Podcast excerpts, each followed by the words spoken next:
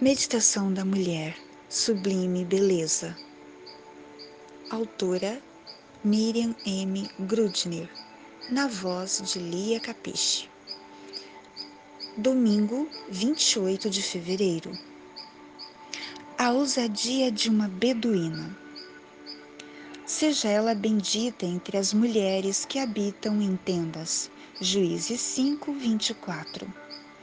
Em árabe, beduíno significa nômade. Até hoje faz parte de, da cultura desse povo morar em tendas, estabelecidos num determinado local, geralmente um oásis. Armam tendas com estruturas de madeira, pele de cabras, tecidos e fibras vegetais, que chegam a medir mais de 6 metros de comprimento e 3 de altura. A tenda recebe um tapete sobre areia e está pronta para habitação.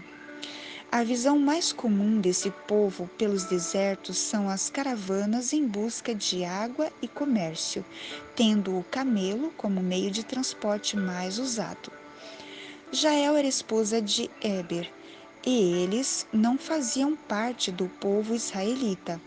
Eram da tribo dos queneus, assim como Jetro, o sogro de Moisés. Seminômades no deserto, eles tinham um contato próximo com os israelitas.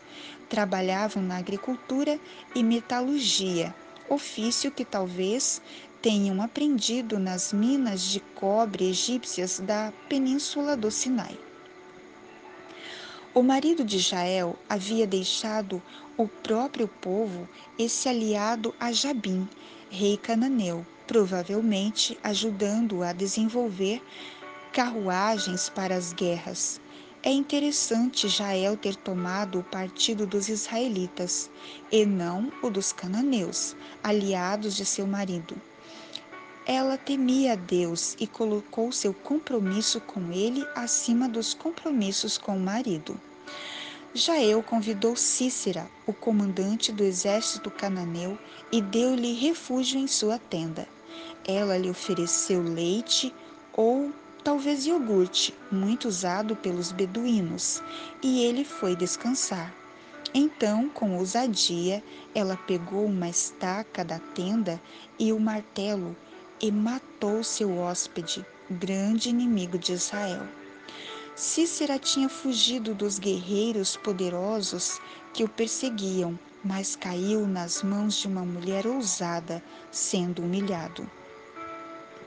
Jael recebeu as honras por seu ato heróico no cântico da profetisa Débora. É improvável que você tenha que gravar uma estaca na cabeça de um inimigo de Deus e de seu povo. Mas, como mulheres de Deus, somos chamadas a lutar como ideologias, mentiras e comportamentos que atingem a Deus e os seus seguidores.